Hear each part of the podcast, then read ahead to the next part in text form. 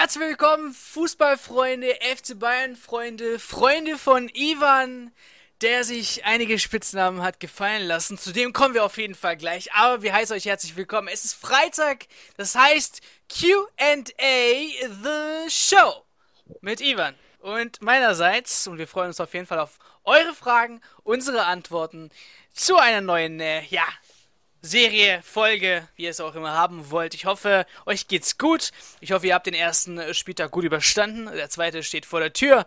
Ähm, und da freuen wir uns auf jeden Fall drüber, ähm, dass am Wochenende wieder gekickt wird. Ja, Ihr habt Fragen gestellt, ihr wisst, ihr könnt sie immer wieder auf fcbinsight.de äh, auf Instagram stellen oder QA The Show.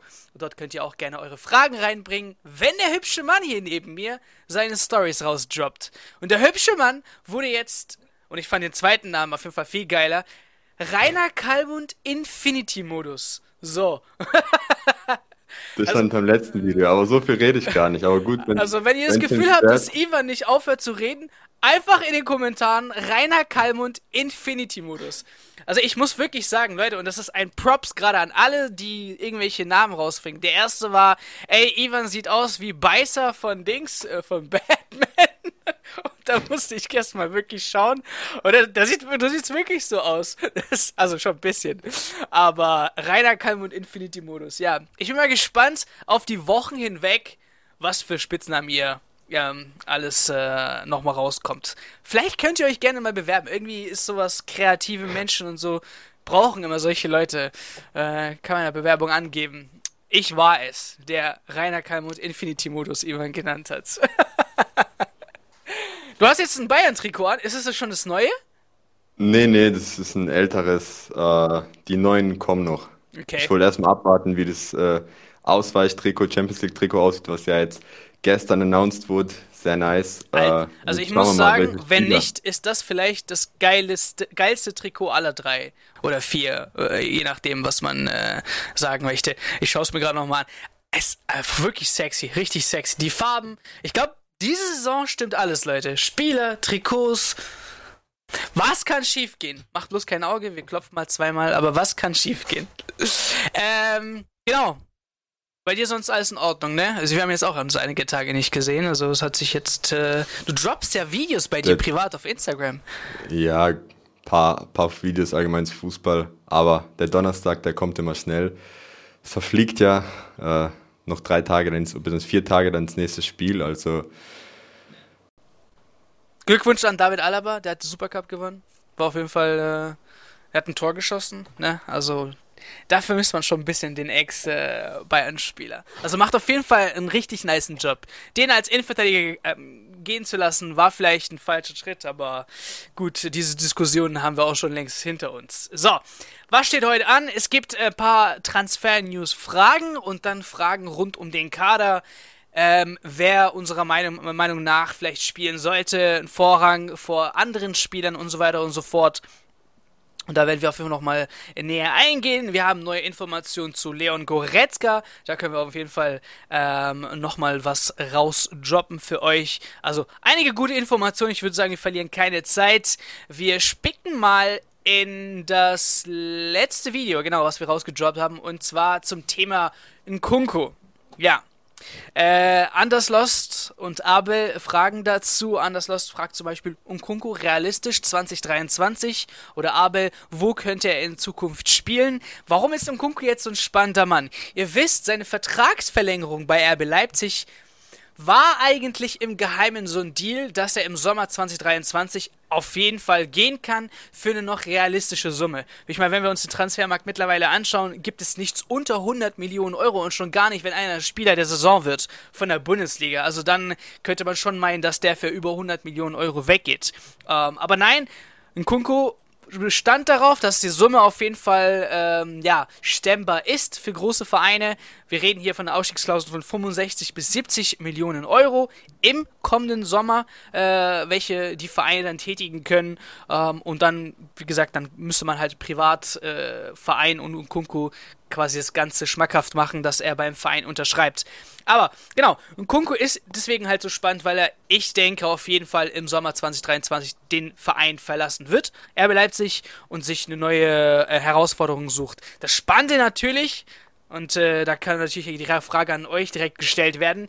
Denkt ihr, er knüpft direkt an der alten Saison an? Es ist natürlich nicht leicht, Back-to-Back-Spieler der Saison zu werden. Das erwarte ich auch gar nicht. Aber man hat schon in den ersten Spielen gesehen. Supercup, erstes Bundesligaspiel. Er ist wieder auf äh, Scorerpunkte hinaus. Und ich glaube, das ist das, was ihn eben momentan ausmacht für die Mannschaften, die ihn scouten. Ähm, eben, dass jemand kommt, der Assists und natürlich die Tore schießt. Ähm, und ich glaube, da sind wir uns sicher einig. Ich benutze jetzt das Ivan-Wort. The French Connection beim FC Bayern München, die ist gegeben und ich glaube, die wird nicht kleiner in Zukunft.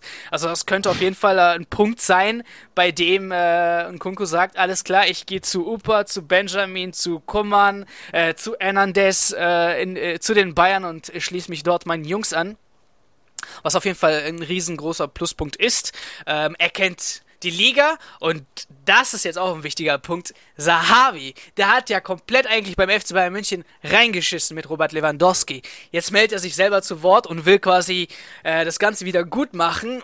Warum? Natürlich, Berater leben von diesem Geschäft und wenn er einer der wichtigsten Vereine der Welt verliert, FC Bayern München, ist es schlecht für sein Geschäft. Daher muss er natürlich mit jedem so gut es geht befreundet sein und dann natürlich auch beim FC Bayern München. Und wie könnte er es besser machen, wenn er denn nicht in Konkurz in den FC Bayern München abgibt? Also das waren mal so meine Punkte. Ich weiß nicht, wie du das Ganze siehst, Ivan. Nee, es war definitiv eine sehr äh, ansehnliche Wiedergutmachung, wie du meintest. Es ist halt bei den Beratern so ein Geben und Nehmen. Und man muss ehrlich sein, mit Alaba und Robert Lewandowski hat er sich die letzten zwei Jahre doch sehr viel rausgenommen aus München und wenig gegeben. Äh, und dann noch nebenbei auch ein bisschen äh, ja, für einen Nebeneffekt Stress gesorgt. Heißt, er hat Lewandowski, ich glaube, das können wir mittlerweile auch alle mit hoher Wahrscheinlichkeit sagen, so ein bisschen unter Druck gesetzt, dass das Ganze ja nach außen getragen wird, dass es so eine Art Schlammschlacht wird und ähm, da hat er sich einiges beim FC Bayern verspielt. Ich glaube definitiv, dass er äh, ja da dem Verein das ein oder andere kleine Geschenk machen dürfte. Ob das jetzt in Kunku wird, ist, äh, ja, ist die Frage. Ich meine, es hängt ja auch ein bisschen vom Spieler ab. Ähm, in meinen Augen ist PSG für ihn auch ein interessanter Verein, weil dort hat er halt angefangen und er erwähnt den Verein immer häufiger. Kann sein, dass es ihn da wieder in die Heimat zieht. Aber wie du meintest, ein großer Punkt ist halt die French Connection in München. Und was du auch angesprochen hast, was Abel ja auch äh, sozusagen gefragt hat, ist, wo könnte er zum Einsatz kommen? Äh, ja, der Fakt, dass er einfach sehr variabel ist in der Offensive, spielt ihm auch in die Karten, weil in München spielen wir Stand jetzt ohne klassischen Neuner. Und sollte sich das halt über die Saison hinaus beweisen, dann wäre das definitiv ein Verein, wo er 100% ins System reinpasst. Äh, wenn wir uns andere Vereine angucken, wo er dann eher als klassischer Stürmer wahrscheinlich agieren würde, ist jetzt nicht so der Spielertyp, der nur einen Stürmer spielt. Der spielt ja manchmal eher offensives Mittelfeld, äh, falsche Neun, kann auch auf die Flügel, auf die Außen, also extrem variabel einsetzbar. Und äh, wie gesagt, in München wäre das dann halt der Fall, wenn sich die äh, Statistik, äh, die Statistik, die äh, Taktik von äh, dieser Saison beweisen würde, dass es klappt, dass er dann dort halt ein Spieler ist, der extrem interessant werden könnte. Und wie gesagt, wir müssen auch gucken, wie sich das in der Offensive von äh, Bayern entwickelt. Ich meine, wir haben den einen oder anderen Namen, der in gewisser Weise auf einer Art Wackelliste steht. Ich will nicht sagen Streichliste, aber wo man diese Saison ein bisschen genauer hinguckt. Man muss aber auch ganz klar sagen, Thomas Müller wird auch nicht mehr jünger und es ist ja sozusagen eher so ein 1 zu 1 Ersatz für Müller tatsächlich. Du, du kannst äh, auch, auch, gerne Leroy ruhig Sané. auf die äh, Frage von äh, Le-Nit eingehen. Wer könnte die Bayern denn noch äh, alles verlassen? Wenn du sagst, da gibt es auf jeden Fall noch äh, Streichkandidaten. Genau, also wir können ganz offen drüber reden. Ich meine, diese Saison gibt es ja noch ein paar Streichkandidaten, aber sagen wir mal, wenn wir jetzt langfristig drauf blicken, dann ist Leroy Sané definitiv einer, der sich dieses Jahr beweisen muss. Sein Vertrag läuft auch von den Offensivspielern, äh, die gerade unter Vertrag stehen, am ehesten aus. Ich glaube 2024, wenn ich mich nicht irre. Und äh, dementsprechend ist er halt gerade so ein bisschen in der Bringschuld. Ich meine, er hat jetzt ähm, die letzten zwei Saisons immer wieder mal gezeigt, was er drauf hat. Und ich meine, wir wissen auch aus den Spielen der Nationalmannschaft bei Schalke, bei Man City, was für Qualitäten er besitzt. Aber eine komplette Saison konnte er das in München noch nicht zeigen. Und da wird man definitiv dieses Jahr bewerten, wie das denn aussieht. Und ja, wenn die Ergebnisse dann nicht zufriedenstellend sind, wird man das definitiv äh, in Erwägung ziehen, ihn zu verkaufen, um halt nochmal gutes Geld mit ihm zu machen. gegebenenfalls die Ablöse, die halt bezahlt wurde, die 50 Millionen reinzubekommen. Und wie gesagt, Müller wird auch nicht jünger, heißt, äh, das ist auch so ein Spieler, wo man dann potenziell draufblicken kann, okay, hat er jetzt noch eine gute Saison, hat er noch zwei gute Saisons, müssten wir uns da um Ersatz kümmern. Äh, da ist ja unter anderem auch noch Wirtz immer ein Thema. Also, wie gesagt, das wären so zwei Spieler, wobei man da ganz klar sagen muss, ein Kunku wird sich finanziell eher belohnt machen, weil, wie gesagt, 65 Millionen Euro Ausstiegsklausel ist eine Summe, die man stemmen kann. Ähnlich wie beim Haaland-Deal damals, heißt äh, geringe Ausstiegsklausel, damit der Spieler dann halt sozusagen den Club als Sprungbrett für den nächsten Schritt in der Karriere nutzt. Und ja, die Vereine den auch nicht mäßig erpressen können. Hör mal, wenn wir nicht Summe XY für dich bekommen, gehst du nicht. Wie gesagt, Wirtz dürfte da definitiv teurer werden. Ähm, das sind so zwei Spieler, die mir auf jeden Fall auf der Position jetzt einfallen. Und sonst müssen wir halt mal gucken, wie sich die, wie, wie, sich über die Saison hinaus das Ganze entwickelt. Mein Sabitzer wissen wir jetzt soll bleiben, definitiv. Äh, Leimer ist nächstes Jahr sicher nochmal ein Thema, dieses Jahr definitiv nicht mehr. Heißt, ähm, ja, wir müssen über die Saison hinüber gucken, aber ich glaube, so was die Zugänge angeht, ähm, passiert wenig. Aber um jetzt nochmal auf die Frage der Abgänge einzugehen, äh, Zirkze, ganz heißes Thema, haben wir heute auch darüber berichtet. Ja. Heißt, äh, Stuttgart will ihn unbedingt haben, sieht ihn als optimalen Kalajdzic-Ersatz, falls Kalajdzic denn gehen sollte. Die einzige Hürde da ist tatsächlich die Ablöse momentan, weil äh, Bayern rund 20 Millionen will, Stuttgart wäre aber bereit, 13 Millionen plus Boni zu zahlen. Also ist die Frage, ob man sich da irgendwo äh, treffen kann in der Mitte. Wobei es Bayern auch in die Karten spielt, dass Stuttgart eine Rückkaufklausel durchaus äh, akzeptieren würde. Heißt, die Bayern haben die Möglichkeit, Zirkze äh, wieder zurückzuholen. Und dann gibt es natürlich sehr viele Interessenten aus England. Es gibt auch Interessenten aus den Niederlanden mit PSV, äh, PSW. Die sind heute äh, ja auch in Gespräch eingestiegen. Heißt, ich glaube, das wird sich dann im Laufe der kommenden Woche rauskristallisieren, wo sein Weg äh, ja entsprechend hinführt. Aber er wird definitiv nicht bei den Bayern bleiben. Dann haben wir natürlich mit Zahn ein leidiges Thema. Äh, da wird oder da sieht es momentan nach wenig Dynamik aus. Also es gibt kaum Anfragen, kaum Gerüchte. Auch wir hören nichts. Äh, heißt, der wird prinzipiell eher bleiben. Und dann gibt es halt noch die ganze Geschichte mit den Talenten, wo wir aber, glaube äh, ja, im späteren Verlauf nochmal genauer drauf eingehen. Gerne. Äh, Nochmal für euch ganz kurz, ich habe mir jetzt Leroy Sané und Nkunku mal äh, hier auf äh, Transfermarkt vorgenommen. Äh, genau, Leroy Sané 26 Jahre alt, Nkunku 24 Jahre alt. Okay, Leroy Sané Vertrag läuft noch bis 2025. Ähm, okay. Genau, das heißt, so viel ist es nicht mehr. Jetzt hat er schon sein drittes Jahr, was er jetzt beginnt. Das heißt, es ist so ein, ja, wirklich ein spannendes Jahr für ihn. So beweist er sich kann ich mir sehr gut vorstellen, dass das eventuell äh, wie Sabitzer innerhalb ein, zwei Wochen wieder, okay, wir, Leroy Sunny ist unverkäuflich, wir geben ihn niemals ab. So. Ähm, und jetzt halt das Wichtige. Er hat einen Marktwert laut Transfermarkt auf äh, 60 Millionen Euro, ne? Was jetzt auch jetzt nicht das größte ist. Also ich kann mir jetzt auch nicht vorstellen, dass ein Verein äh, bereit ist, für ihn äh, dreistellig im Millionenbereich äh, da auf den Tisch zu hauen und zu sagen, alles klar, wir verpflichten Leroy Sané für 100 irgendwas Millionen. Also so weit gehe ich jetzt noch nicht bei seinem Stand und auch was er momentan abliefert. Und bei Unkunko kann ich mir sehr gut vorstellen. 24 Jahre alt, sehr aufstrebender Mann. Ähm, wie gesagt, hat mir jetzt schon eigentlich am Anfang der Saison sehr gut gefallen. Hat jetzt schon drei Scorerpunkte in zwei Spielen. Also der Mann scheint. Wobei man da auch Leroy loben kann. Der hat ja jetzt auch in zwei Spielen zwei Scorerpunkte gesammelt, kam ja von der Bank.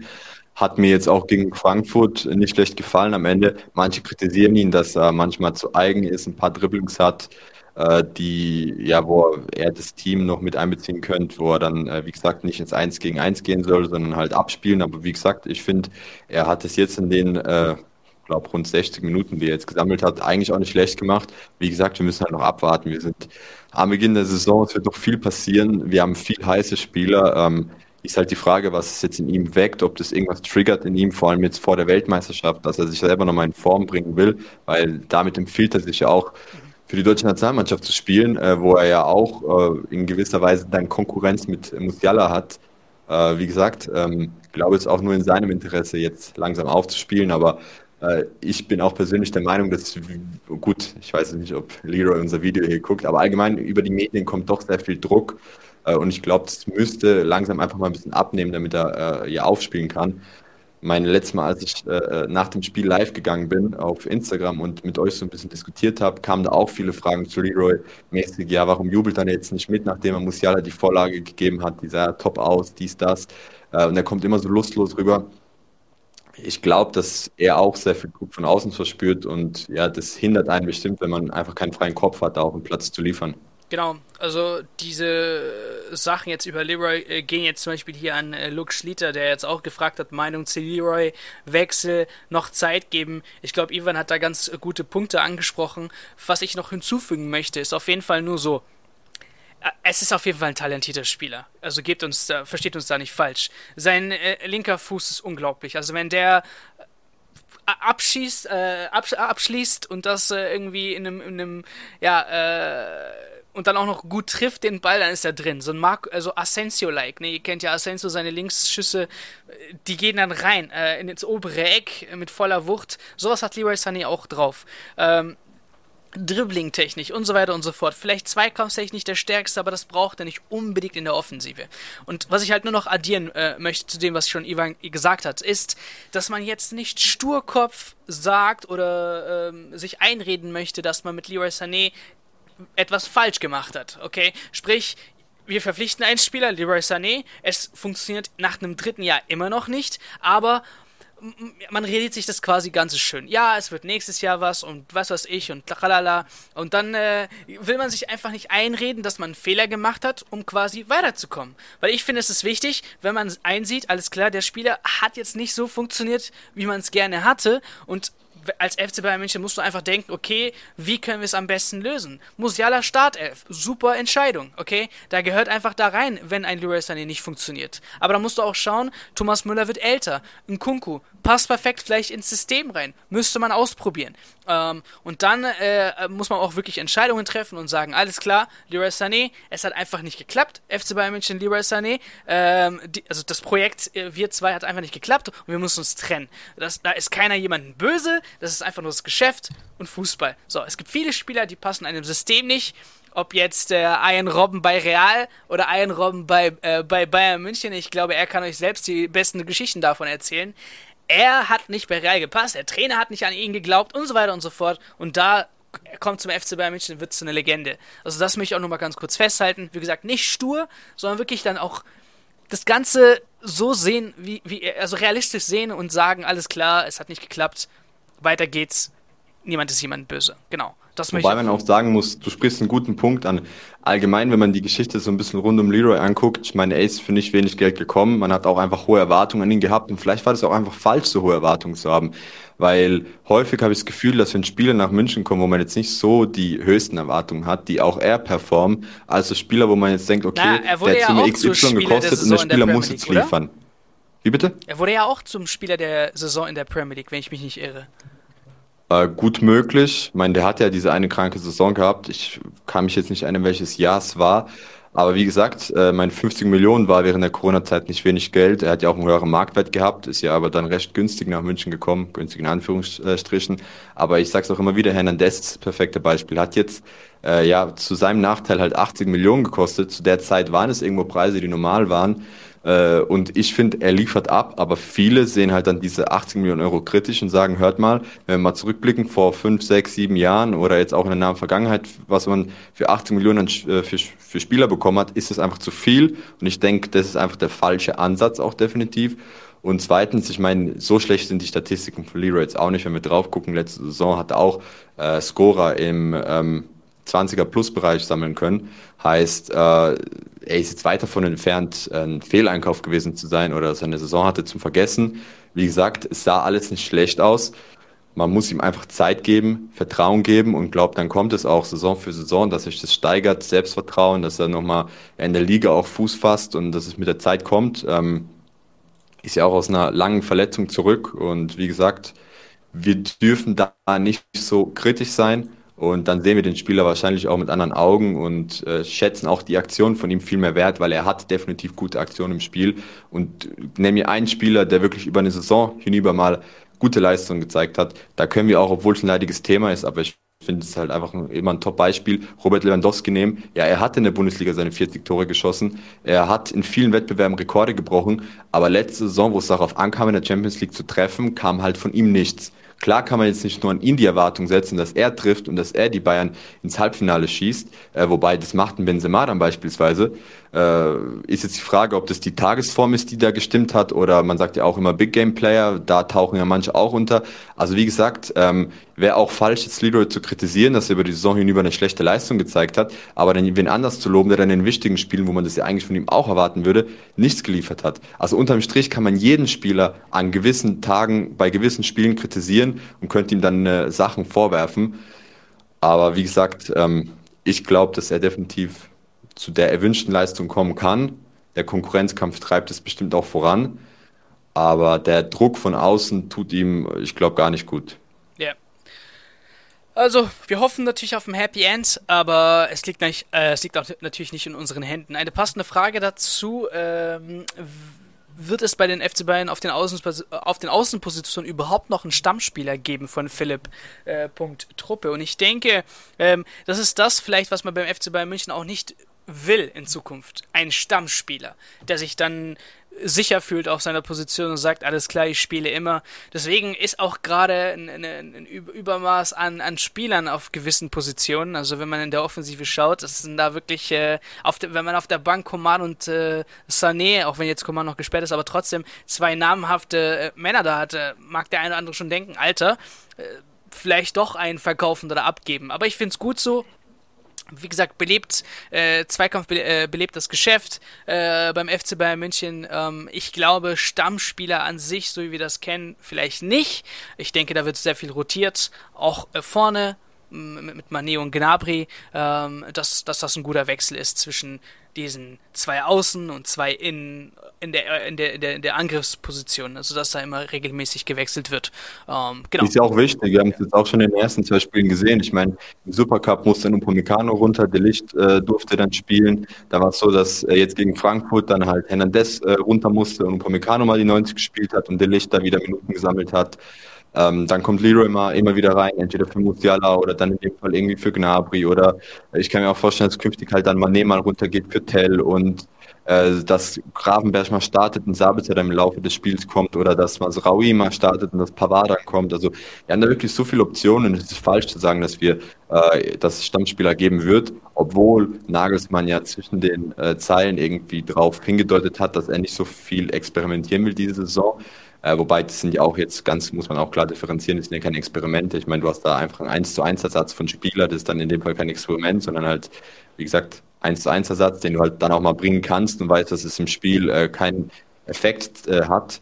Und ja, das ist einfach wichtig, wie du, wie du gesagt hast. Ähm, innerhalb der Mannschaft sorgt es einfach für eine komplett andere Mentalität. Keiner ruht sich aus was ja durchaus passieren kann bei Spielern, dass die sich auf dem Ruhm ausruhen, ausruhen dass sie da jetzt eine äh, Art ja, Stammposition haben und äh, immer gesetzt sind. Also wie gesagt, ähm, das könnte extrem viel bedeuten diese Saison. Genau. Ähm, du hast Upa auch noch kurz erwähnt. Levin fragt, Upa in der aktuellen Form wie gegen Frankfurt Stammspieler. Ähm, anders als in der Offensive muss man sagen, in der Defensive, äh, in der Endverteidigung, scheint es so, als ob Matthijs äh, de Licht noch nicht bei 100% ist. Äh, deswegen macht er gerade auch viel Privat, also Einzeltrainingseinheiten. Ähm, also von daher könnte vielleicht in naher Zukunft noch Hernandez und Upa so in der Kombi sehen, aber es ist Anfang der Saison, also wirklich, da kommen noch einige harte Wochen, harte Monate auf die, auf die äh, Spieler zu. Jetzt wird die WM um einen Tag vorgeschoben, weil man so blöd ist, einen Plan falsch macht und nicht bedenkt, dass, der, dass die Heimnation natürlich das Auftaktspiel am Auftakttag äh, Tag hat. Ähm, von daher noch weniger Zeit für die Spieler. Ähm, genau. Also ich denke, Stammspieler an sich wird es vielleicht, oder ist das falsche Wort, aber ist auf jeden Fall ein gesetzter Mann, äh, der sehr viele Spielminuten haben wird. Wir haben auch im Endeffekt so nur die drei. Also ich Nyan Su, ähm, da kommt, äh, können wir später nochmal eingehen. Äh, wie gesagt, sehen wir ja auch einen Kandidaten, der vielleicht sogar verliehen wird, keine Ahnung. Ähm, aber vor Hernandez, Upamecano und, und, und, und De Licht. Ich weiß nicht, ob da Nian so an Spielminuten kommen wird. Von daher, zwischen den dreien, so dieses Rotieren, denke ich mal, was Gesundes wäre geil. Ähm, von daher, Stammspieler vielleicht nicht, aber ein gesetzter Mann. Aber um die Frage auch nochmal abzurunden, also definitiv hat Upamecano gegen Frankfurt eine Top-Leistung gezeigt. Ich finde aber auch gegen Leipzig schon und Äh, man sieht doch einfach, umso mehr Minuten er bei München in den Beinen hat, umso besser klappt es bei allen. Und das müssen wir uns auch vor Augen halten. Umso ja. mehr wir haben Minuten, ja auch gehofft, dass er in der, in, in der, zweiten oder Saison besser wird äh, und eben dieses Antasten jetzt langsam mal vorüberbringt. Gleiches Spiel auch bei Masraoui wahrscheinlich. Der hat jetzt auch noch wenige Minuten in den Beinen äh, umso mehr Minuten er sammelt, umso mehr Selbstvertrauen wird er wahrscheinlich auch in München tanken. Gleiches gilt, wie gesagt, auch für andere Spieler, die wir immer wieder erwähnen. Klar, Sané hat jetzt zwei Saisons gehabt, aber wenn jetzt mal eine Saison beschwerdefrei bleibt und auch durchspielen kann und ist in der Offensive auch eher passt, man muss ja auch ganz klar sagen, das System, die letzten, das System ändert sich jetzt einfach. Davor war es sehr auf Lewandowski zugeschnitten. Jetzt rücken viel mehr andere Spieler in den äh, Vordergrund, in den Fokus. Heißt, es kann da auch nochmal ja, einfach komplett neue Erkenntnisse geben über die Saison hinüber. Ähm, auch der Einsatz von Sabitzer und Gravenberg, ich finde ja Sabitzer ist immer eher so noch ein defensiverer Mann, als zum Beispiel ein äh, Goretzka ist. Es, äh, wir haben da super viele Optionen und äh, mal gucken, was dann im Endeffekt äh, ja, die Spiele, die Ergebnisse zeigen. Ich meine, jetzt haben wir zwei Siege. Gegen Wolfsburg erwarten wir irgendwie den dritten. Äh, dann geht es ja wieder weiter mit Bundesliga, dann kommt ja auch noch irgendwann DFB-Pokal, dann kommen ja auch ein paar englische Wochen. Also wie gesagt, ähm, der August ist schon vollgeladen, der September wird es noch eher ja, das müssen wir einfach mal abwarten. Auch was in der Champions League auf uns zukommt, ich meine, die Auslosung ist da jetzt auch noch nicht äh, getan. Wir ja, kennen jetzt zwar die Trikots, aber noch nicht die Gegner. Ich freue mich mega drauf. Mal schauen. Äh, ich wünsche auf jeden Fall, dass es direkt äh, vielleicht spannend wird und nicht so eine einfache Gruppe. Ähm, ich weiß, wen es Lewandowski nicht wünscht, hat er vorgestern im Bild Der, der muss erstmal spielberechtigt sein, Leute. Der hat immer noch keine. Also von daher ähm, könnte der FC Barcelona sogar jetzt ganz, ganz hart in die Scheiße treten. Ähm, Samstag ganz, ist Deadline Day. Genau, ganz kurz, äh, wir haben Goretzka vergessen. Sag uns mal, oder René fragt, äh, René Plück, äh, Plückelmann, äh, wie ist der Stand bei Goretzka? Wann wird er auf dem Platz stehen, wenn wir jetzt schon über ein bisschen Personalien reden? Ähm, welche Updates gibt es zu dem, zu dem Jungen? Genau, seine OP war ja irgendwann Mitte, Ende äh, August, wenn ich es recht vor Augen habe, irgendwo am 20. August herum. Jetzt ist er fast einen Monat lang in der Reha gewesen. Ist jetzt am Mittwoch ins Lauftraining eingestiegen, heißt, es sieht schon gut aus. Ist jetzt die Frage, wenn er ins Teamtraining äh, einsteigt, wird wahrscheinlich auch Step by Step passieren. Aber unseren Infos zufolge sieht es definitiv so aus, dass er nicht vor Mitte September auf dem Platz stehen wird. Und äh, ja, ein Grund mitunter ist, warum man sich so viel Zeit lässt, äh, dass man ihm einfach, ja, oder dass man einfach nicht riskieren will, dass er sich wieder verletzt. Man hat mit Sabitzer und Gravenberg und natürlich mit Kimmich einfach drei äh, Top-Optionen im Mittelfeld und da will man Goretzka, wie gesagt, keinen Druck machen, der soll sich jetzt erstmal erholen, äh, ordentlich das Ganze verheilen lassen, heißt nicht wie in der Vergangenheit unter Druck sein Comeback feiern müssen. Und ja, ich glaube, wir dürfen ihn dann in so drei, vier Wochen wieder auf dem Platz sehen. Und glaube, dann ist er auch wieder bei 100 Prozent, weil wie gesagt, so viel Zeit zum Erholen hatte er bisher noch nicht. Und das ist ja wichtig bei seiner Verletzung, dass das Knie endlich mal in den Griff bekommt. Und ja, die OP war jetzt schon mal der erste Schritt dahin. Äh, bisher in der Reha sieht es auch top aus. Lauftraining sah auch gut aus. Jetzt gibt es wahrscheinlich eine Leistungssteigerung, äh, wo er dann Tag äh, oder Trainingseinheit, Trainingseinheit äh, ja, das Knie weiter belastet. Und wie gesagt, ähm, dürfte dann irgendwann zum Start der Champions League wahrscheinlich am Start sein. Und da müsst ihr auch bedenken, dass wir dann halt David und Gravenberg auf der Bank sitzen haben wahrscheinlich. Also wie gesagt, äh, an Optionen fehlt es da nicht und Druck muss man ihm auch nicht machen, weil wenn er fit ist, ist er einer der besten Achter der Welt. Aber wir müssen erstmal den Punkt erreichen, dass er fit wird, weil das Knie hat ihm halt jetzt in vor allem das vergangene Jahr, aber auch die Saison davor schon extrem viel Probleme bereitet. Ja, yeah. das mal äh, zu Leon Goretzka. Ähm, eine spannende Frage, finde ich. Äh, werden die nächsten zwei Jahre eurer Meinung nach äh, ja, die neue Bayern-Ära prägen?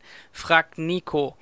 Ähm, ja, was heißt prägen? Also für mich prägen, wenn wir auf jeden Fall äh, eine Triple-Saison quasi hinter uns haben, ähm, dann kann man sagen, alles klar, die Jungs ähm, haben was geprägt. Also ich sehe jetzt nicht einfach nur Bundesliga, DFB-Pokal, ein Double holen die nächsten zwei Jahre und dann heißt das alles klar. Es war eine prägende Spielzeit.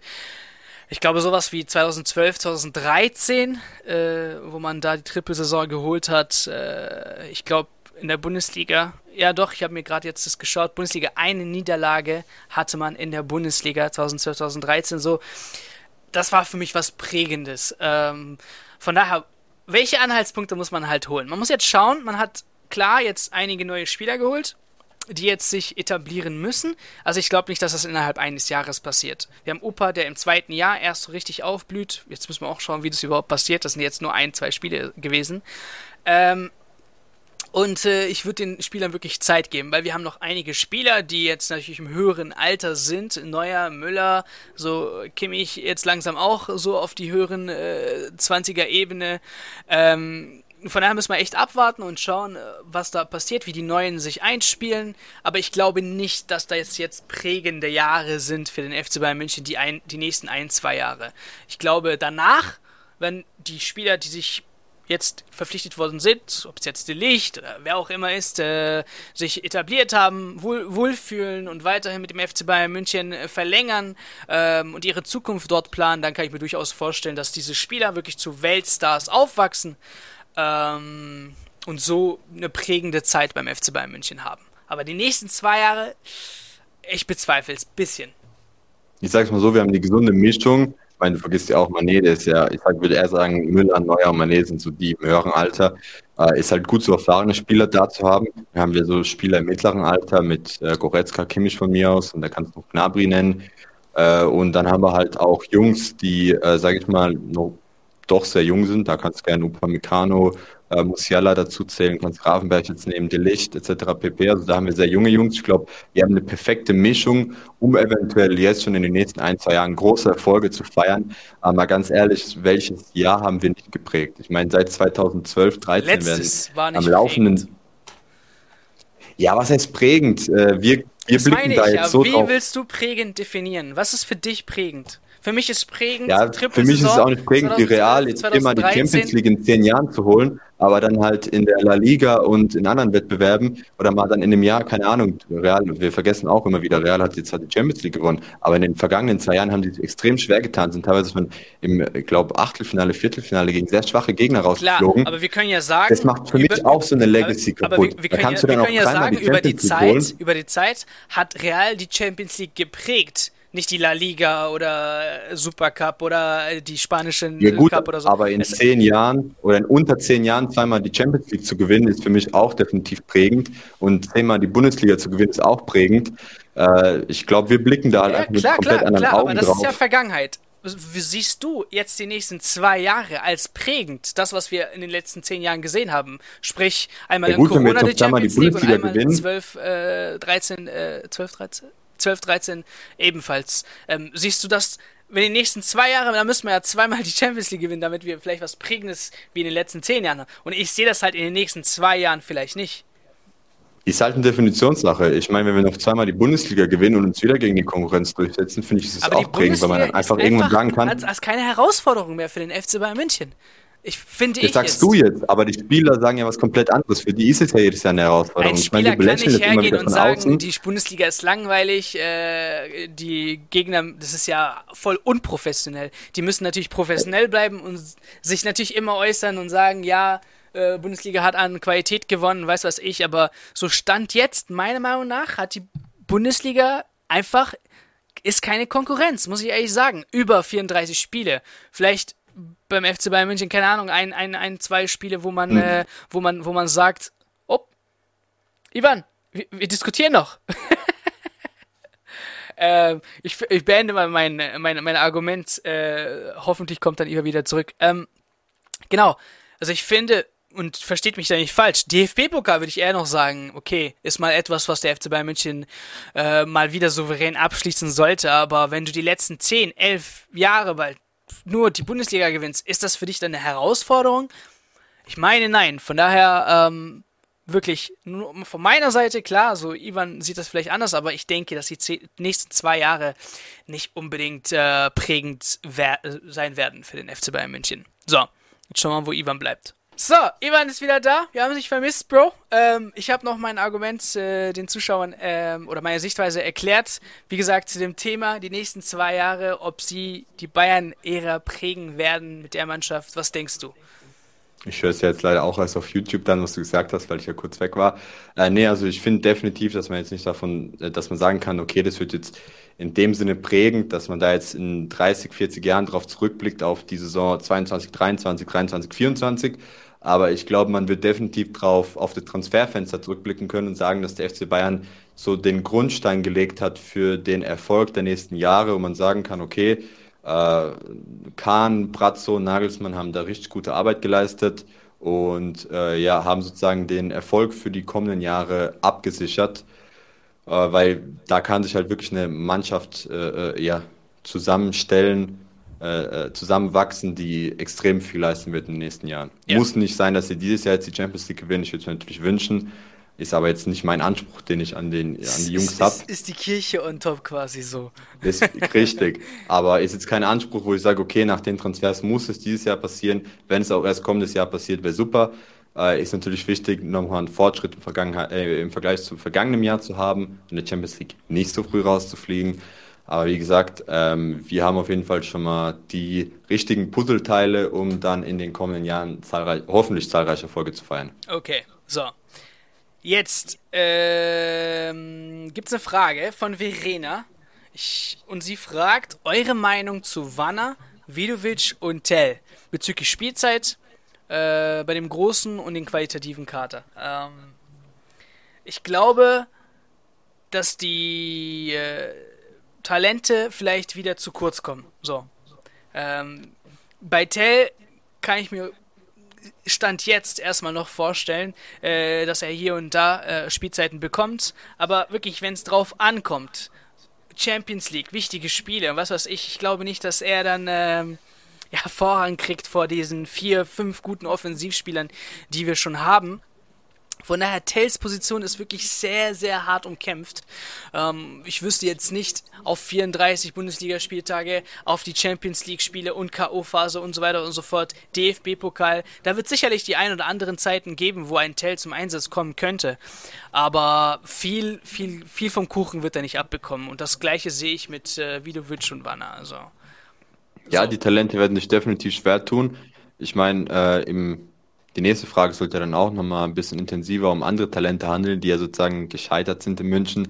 Aber ich sage es auch ganz ehrlich, ähm, in der Bundesliga könnte man den Jungs die eine oder andere Minute schenken. Definitiv der Meinung, dass der Nagelsmann auch äh, ja ein bisschen dran arbeiten kann, Talente auch ein bisschen in den Vordergrund zu rücken. Ich meine, wenn man dann gegen eine Mannschaft, wie jetzt in dem Frankfurt-Spiel, irgendwann äh, 6-1 führt, äh, und es war ja dann auch recht früh klar, dass dieses Ergebnis irgendwo ja auch äh, ja, in Richtung Endergebnis auch rücken wird, dass Frankfurt da nicht viel Chancen haben wird, aber Bayern auch nichts anfackeln lässt. Da kannst du halt auch mal, wie es Nagelsmann auch richtigerweise gemacht hat, hat mich auch positiv überrascht, in der, 6, in der 60. Minute schon die ersten äh, jüngeren Spieler bringen oder die ersten Spieler von der Bank äh, und da könnten die definitiv ein paar Minuten sammeln. Wobei, ich bin ganz ehrlich, ich schaue auch häufiger mal die Spieler, ähm, äh, die Spiele von der zweiten. Ich meine, die Spiele sind ja frei zugänglich auf YouTube, wenn wir die äh, Wenn es ein Heimspiel ist, könnt ihr alles auf den FC Bayern Channels auch nachgucken. Und äh, mein, in der vierten Liga haben wir teilweise dann doch auch zu häufig nochmal ein Spiel, wo die Jungs dann äh, Bock haben, wo die gegen erfahrenere Mannschaften spielen oder Mannschaften mit äh, äh, ja, älteren Spielern und da sieht man dann doch sehr häufig, dass denen da eventuell auch noch ein bisschen die Reife fehlt. Und ich bin wirklich der Meinung, dass die Ligen in Deutschland eine sehr hohe Qualität haben. Die zweite Bundesliga sehr umkämpft, die dritte auch. Und ich könnte von der vierten auch behaupten, ich schaue sie jetzt nur hier in unserem Raum, aber wenn wir jetzt hochblicken äh, Richtung Berlin in den Norden, dass die Mannschaften da auch super performen. Wie gesagt, äh, die Spielminuten dort sind für die Jungs wichtig, falls äh, oder wenn sie es irgendwie hinbekommen würden, wieder in die dritte Liga zu kommen, auch sehr wichtig äh, weil da einfach nochmal eine komplett andere Qualität vorherrscht. Und ähm, das ist für mich auch so ein Indikator, ob dann die Talente bereit sind. Vidovic hat jetzt in der vergangenen Saison natürlich extrem viel äh, Scorer gesammelt, waren aber jetzt bei der U19 unterwegs, soll jetzt auch Step by Step oder peu à peu hochgeholt werden. Wenn die Jungs sich da in der zweiten Mannschaft, in der vierten Liga beweisen, dann haben die definitiv Potenzial für die Profis. Wenn du aber auch schon in der vierten Liga schwach spielst, und wir hatten einfach extrem viel Talente, für die hat anscheinend nicht für mehr gereicht. Klar kann man das Argument bringen, yo, hätte er jetzt in der Bundesliga gespielt, ähm, hätte er vielleicht ein paar Chancen gehabt, wo er auf sich aufmerksam gemacht hätte. Aber ganz ehrlich, die jüngeren Talente, die eine Aussicht haben, bei den Profis eventuell eines Tages zu spielen, haben immer die Möglichkeit, auch mit den Profis mitzutrainieren. Dann spielen sie zwar mit der zweiten, aber trainieren mit den Profis. Wenn du bei den Profis schon nicht genügend lernst, äh, genügend mitnimmst und da deine Qualitäten unter Beweis bringen kannst, dann in der vierten Liga auch noch eher durchschnittlich spielst, dann ist halt die Frage, ob der FC Bayern München die richtige Destination für dich ist, ob du nicht einfach weiterziehen solltest. Und da gab es in der Vergangenheit ein paar äh, Spieler, wo das halt der Fall war. Wir sprechen hier von einem Mai, der jetzt bei Bremen auch äh, gewisserweise gescheitert ist. Ich meine, in Bremen hat er die Chance gehabt, sich auch in der zweiten Liga zu beweisen. Äh, glaube, eine Zeit lang auch in der Bundesliga. Und da hat man einfach gesehen, es hat nicht gereicht. Und klar hat ihn damals, ich bin mir nicht sicher, ob das Pep war, äh, oder Heinkes noch, ich glaube eher Pep, dass er ihn hochgezogen hat in die erste und da hat er ein paar Einsätze bekommen. Man dachte, okay, der wird irgendwann in der Innenverteidigung äh, den Platz von Boateng oder so einnehmen, aber es hat einfach nicht gereicht. Und das gleiche können wir auch von einem Stiller sagen, der jetzt bei Hoffenheim spielt und von, von einem Batista Mai, der jetzt, glaube ich, nach Dynamo Dresden gewechselt ist. Und da kommen ja noch viele, viele andere Namen dazu. Ja äh, dass es bei den Jungs einfach nicht gereicht hat. Und da muss man einen Strich drunter setzen. Und ja, es sah vielleicht ganz vielversprechend aus, dass die mit 16, 17 mal irgendein ansehnliches Tor geschossen haben und dann von einem oder mal gute Leistungen über längere Zeit gebracht haben für die zweite, dann halt wie gesagt von einem Pep damals oder von einem äh, Ancelotti oder von einem Nagelsmann oder von einem äh, Kovac hochgezogen wurden. Aber man muss es auch ganz nüchtern betrachten. Du bist erstmal nur ein Talent. Und manche schaffen es halt nicht über diesen Status hinaus. Musiala hat es jetzt geschafft, Wanner ist auf einem guten Weg, Vidovic ist auf einem guten Weg, äh, Tanguy war auch auf einem guten Weg, müssen wir auch gucken, wie sich das jetzt entwickeln wird bei ihm. Äh, Zirkze hat die Chancen gehabt und ich finde, er ist auch in gewisser Weise selber schuld, dass er sich das verbockt hat. Wir haben es in den vergangenen Wochen häufig genug angesprochen, was da die Hintergründe sind. Und wie gesagt, ähm, in München muss einfach der Beste der Besten sein. Und da, da äh, reicht es bei den manchen einfach nicht. Die können diese letzten Prozent nicht rauskitzeln, nicht abrufen. Und das ist dann auch nur die richtige Konsequenz, die Spieler zu verkaufen. Und ich finde, dieses Jahr gehen wir auch erstmalig den richtigen Weg für diese Spieler, wo man sagt, okay, die müssten wir tendenziell eher aussortieren, auch äh, Geld mit denen generiert. Ja. Heißt, Chris Richards hat super Ansätze bei Hoffmann gezeigt. Es reicht aber einfach nicht für den FC Bayern München. Für Gewinn, äh, gewinnbringend verkaufen. Zirkse genauso. Wenn wir jetzt 13 bis 20 Millionen für ihn bekommen, das ist super Geld. Für mehr reicht es anscheinend nicht. Und ich finde auch wir oder die Fans nicht in der richtigen Position, das einzuschätzen. Weil Nagelsmann, äh, Topmöller, die sehen die Jungs jeden Tag auf dem Platz und können es dann, wie gesagt, haben nochmal komplett anderen Blick drauf. Und ähm, ich finde auch nicht, dass unsere Arbeit auf dem Campus deswegen äh, versagt oder dass wir da schlechte Arbeit leisten. Äh, wenn alle paar Jahre mal so ein Talent hochkommt, ist es super. Ganz klar. Aber auch wenn man äh, alle paar Jahre so Talente gewinnbringend verkauft, wie es ja vor allem Juve macht, super Beispiel, äh, die verkaufen sehr viele junge Spieler, die dann halt nicht das Zeug für die erste haben, aber immer noch 15, 20, 10, 5 Millionen Euro bringen. Und das ist kein schlechtes Geld. Damit kann man auch Geld verdienen und künftig andere Transfers äh, realisieren und auch die Talente aus dem Ausland zu holen, ist nicht zwingend schlecht. Man muss es einfach ansprechen. Wir haben jetzt wieder zwei Talente aus Spanien geholt. Vielleicht machen die da einfach eine bessere Jugendarbeit. Und das geht jetzt nicht an FC Bayern München, sondern auch an die kleineren Vereine. Mein FC Bayern schaut auch in der Umgebung bei vielen Mannschaften. Und äh, wenn da die Jugend von heute halt nicht Lust drauf hat oder nicht den Willen da durchzuziehen, dann ist es halt einfach so. Und dann muss man sich in Frankreich, Spanien, Italien äh, oder auf anderen Kontinenten teilweise auch einfach umgucken. Wir haben jetzt auch einen Spieler verpflichtet aus äh, Afrika und das ist definitiv nicht der falsche Weg. Da muss man sich dann an die eigene Nase fassen. Ja. Äh, keine Ahnung, falls uns Leute zugucken, die ja auch Kinder haben, schickt die Jungs halt raus, die sollen kicken und das Beste draus machen. Ah ja, viele sitzen vor der Konsole und denken, dass sie dann ich, zu, äh, ich weiß jetzt schon deinen nächsten kommen. Spitznamen, Ivan, aber ich lasse es mal der Community, wenn du jetzt schon Eltern Tipps gibst. Aber das mal ganz kurz. Um einfach mal hier ganz kurz einen Punkt zu machen. Ähm, der FC Bayern München ist ein großer Verein, okay? Ähm, und wenn du als äh, einer der Top 3, Top 4, Top 5 Vereine bestehen möchtest, brauchst du mal die besten Spieler auf dem Feld, okay? Und diese Zeiten dann eben Spielern zu geben, in der Hoffnung, dass die irgendwann mal aufblühen, klappt vielleicht in nur ein, zwei, drei Spieltage, mehr aber auch nicht. Da muss er sich schon beweisen. Und ich glaube, wir müssen nicht nur auf die schlechten Fälle zu, äh, zurückblicken, sondern auch auf die guten. Davis, Stammspieler. Musiala, äh, in, der, in, der, in der U17 ja von Chelsea gekommen ähm, und hat sich auch etabliert. Also quasi auch ein Talent äh, aus der Jugend direkt in die erste geschafft. Und Kimmich ebenso. Kim, Kimmich, genau. Also was hat, Musiala, wenn ich jetzt schaue, hat 200.000 gekostet. So, und jetzt ist der 65 Millionen wert. Also wir haben auch sehr positive Fälle. Und wie gesagt, das, du kannst nicht jedes Jahr Talente äh, in, in die Mannschaft bringen. Dafür ist einfach der FC Bayern München der falsche Verein. Bei Ausbildungsvereinen vielleicht ja, aber so beim FC Bayern München nicht. Da gibt es eine oder 12, 14 Spieler, die regelmäßig spielen müssen damit man langfristig Erfolg hat. Genau, und das auch weiter. Aber jetzt einfach nur nicht, um dieses Thema weiter ähm, äh, zu, zu, zu erklären. Ich hoffe, Martin, du hast eine ungefähre Sichtweise bekommen äh, von uns äh, bezüglich der Talente beim FC Bayern München und dass es eben beim FC Bayern München die Talente nicht äh, dort versauern sondern die Talente es in der Hand haben. Man gibt ihnen quasi den Namen, ey, du bist beim FC Bayern München, jetzt hast du alle Chancen, beweis dich, dann kommst du auch hoch. Wenn nicht, ist halt leider das Leben so, musst du ausweichen. So, aber wir bleiben mal bei Talenten. Fitness, du die fragt, wer sind für euch derzeit die drei größten Talente im Weltfußball? Ich mach's ganz kurz, also gar nicht so groß. Wie gesagt, äh, ähm, da könnte man jetzt zig Namen nennen, aber Jamal Musiala gehört auf jeden Fall mit rein. Äh, ich kenne keinen momentan, der wirklich so gut aufblüht. Jude Bellingham, wir vergessen es, der Typ ist immer noch sehr jung, obwohl er gefühlt jetzt schon Anfang 20 äh, so, so, spielt, ne? Aber er ist immer noch, ich glaube, 18 jetzt, ne? Ähm, da ist ganz, ganz ein großer Name. Und ich muss sagen, weiterhin Kamavinia. Irgendwie der Name, der gefällt mir sehr gut, der Spieler, wirklich auch für sein junges Alter da bei Real Madrid zu spielen und eventuell jetzt schon einen Platz sicher zu haben. Äh, man hat leider vor sich immer noch äh, die drei großen Mächte, Kroos, Modric und Casemiro. Aber da überhaupt bei Real Madrid Fuß fassen zu können in dem Alter, muss schon was heißen. Und daher für mich Jamal Musiala, Camavinga und Jude Bellingham. Jetzt machst du mir das Leben schwer. Also ich würde auch definitiv mit Musiala gehen, um den jetzt mal als erstes zu nennen.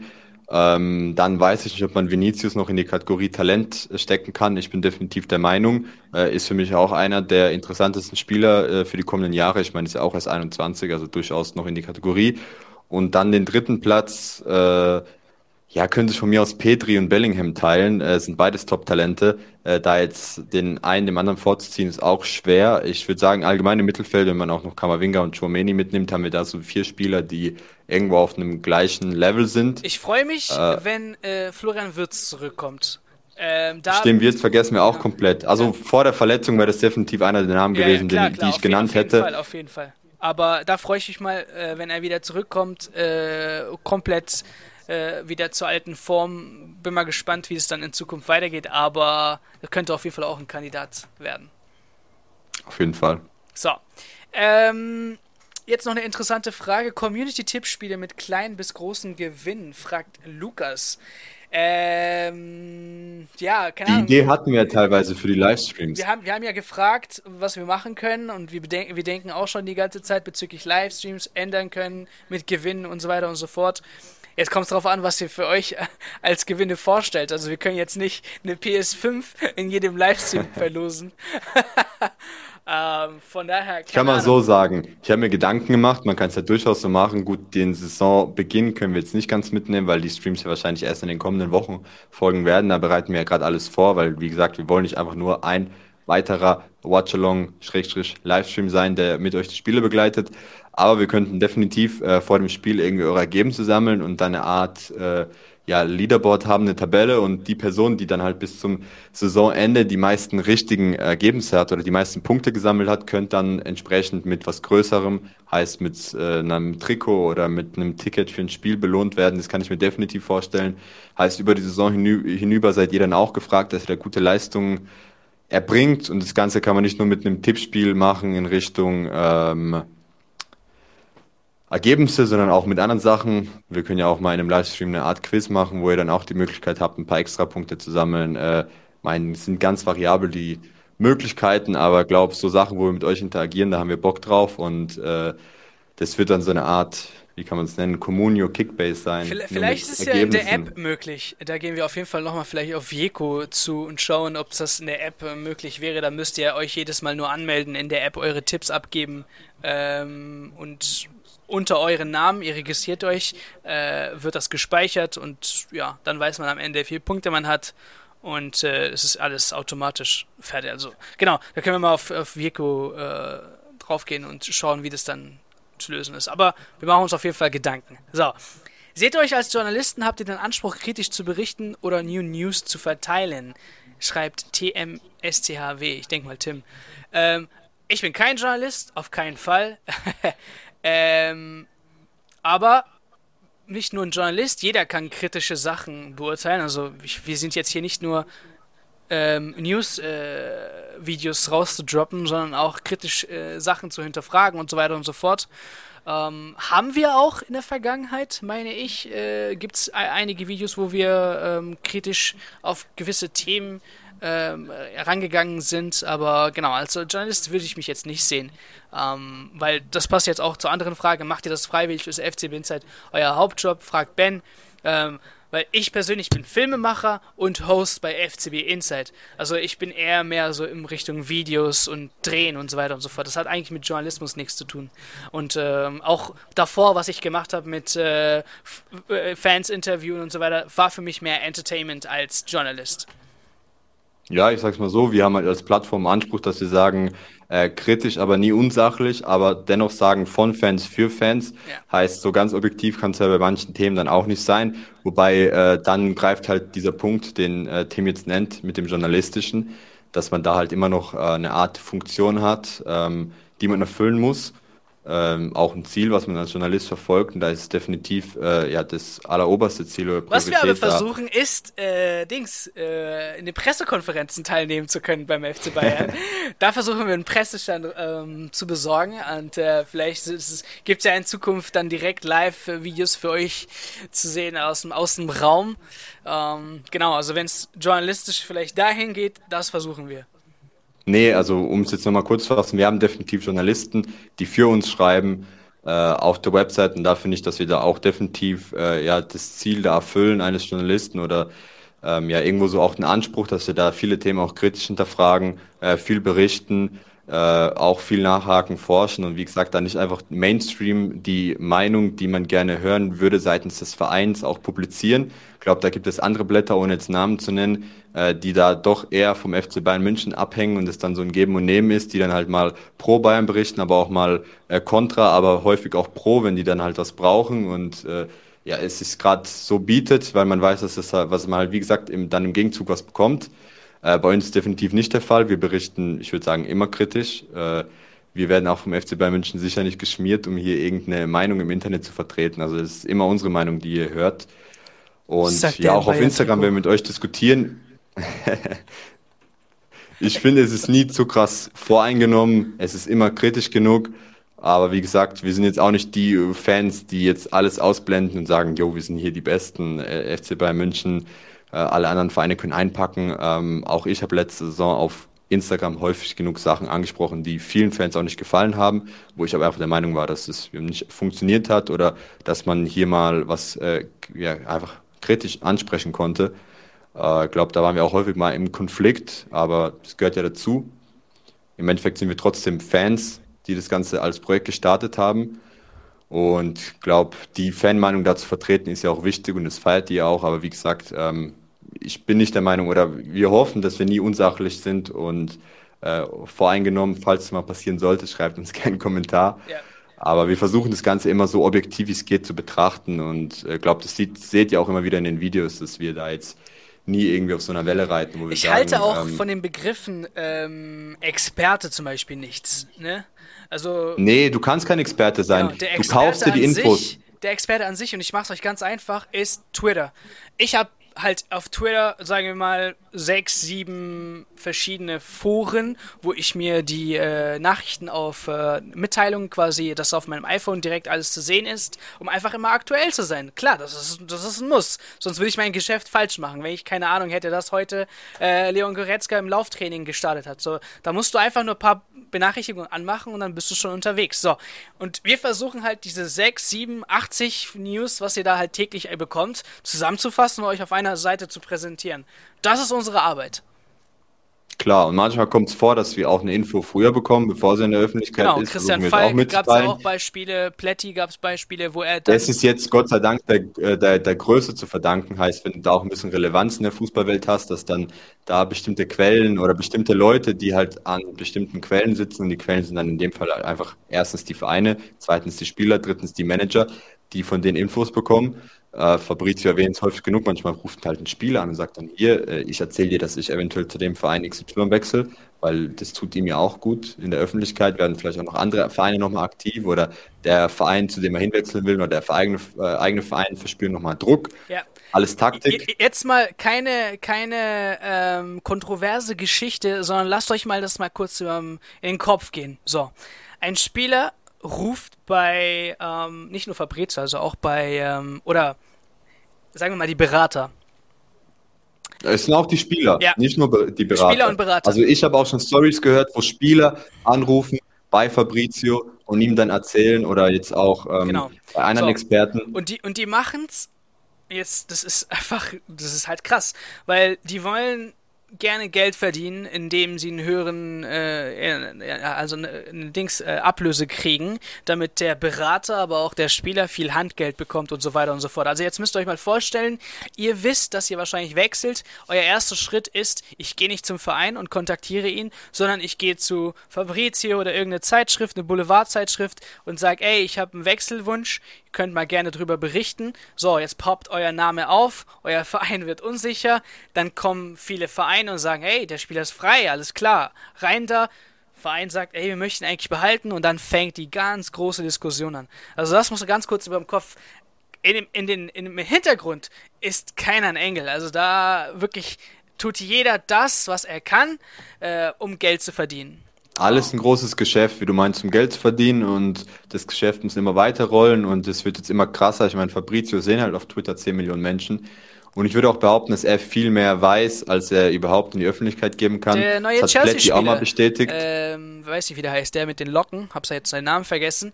Äh, sein abgebender Verein sagt nein. Wir ah, der ähm, Kukumurela. Ja, irgendwie sowas. Sein, sein abgebender Verein sagt nein, es, es gibt kein Interesse seitens äh, Chelsea, das stimmt nicht, bla bla. Fabrizio sagt abwarten. Chelsea bestätigt Transfer. Also. Nee, wobei äh, Fabrizio hat erst gesagt, ist fix. Genau, so. Dann wurde ihm vorgeworfen, der Verein sagt doch was anderes. Hat gesagt, dann hat abwarten. er gesagt, abwarten, dann hat Chelsea es bestätigt. Ja. Also wie gesagt, häufig wissen da die Experten oder die Insider einfach richtig auch mehr. Richtig krass, wenn ihr Verein. da einfach mal nur reinblicken könnt in die, in die Szenen. Richtig krass. Ähm, genau. So, aber ich glaube, wir haben so gut es geht eure Fragen äh, diese Woche beantwortet. Es ist auch krass, dass wir immer länger brauchen. Ha heißt eigentlich, wie, wie gerne wir über Fußball quatschen, ne? Also bemerke ich auch gerade. Wir könnten wirklich anfangen jetzt die nächste Frage. Wir könnten eine Frage nehmen und eine halbe Stunde drüber quatschen. Vielleicht machen wir das in Zukunft. Eine Frage für die Q&A-Show. Aber wir hoffen, dass es euch aus eurer Seite ähm, natürlich Entertainment, also nicht nur journalistische, sondern Entertainment dabei ist. Ihr aber auch natürlich was mitnehmen könnt und nicht unnötig jetzt eine Stunde jemanden zuhört und dort nicht schlauer werdet. Das ist unsere Absicht und wir hoffen euch äh, jedes Mal auf dem aktuellsten Stand zu bringen bringen bezüglich des FC Bayern Münchens. Und wir sagen natürlich immer wieder vielen, vielen, vielen Dank, Leute, fürs Einschalten, fürs Zuhören, fürs Abonnieren, für Welle machen im Internet. Also das äh, macht jetzt ziemlich gut und darauf sind wir auf jeden Fall stolz. Ich äh, bin auch froh, natürlich so einen Ivan neben mir zu haben. Ähm, Mr. Beißer, Mr. Rainer Kalm und Infinity. Und wir warten natürlich auf die nächsten Spitznamen. Bis nächste Woche. Wir sagen ciao, ciao, meine Lieben. Wiedersehen.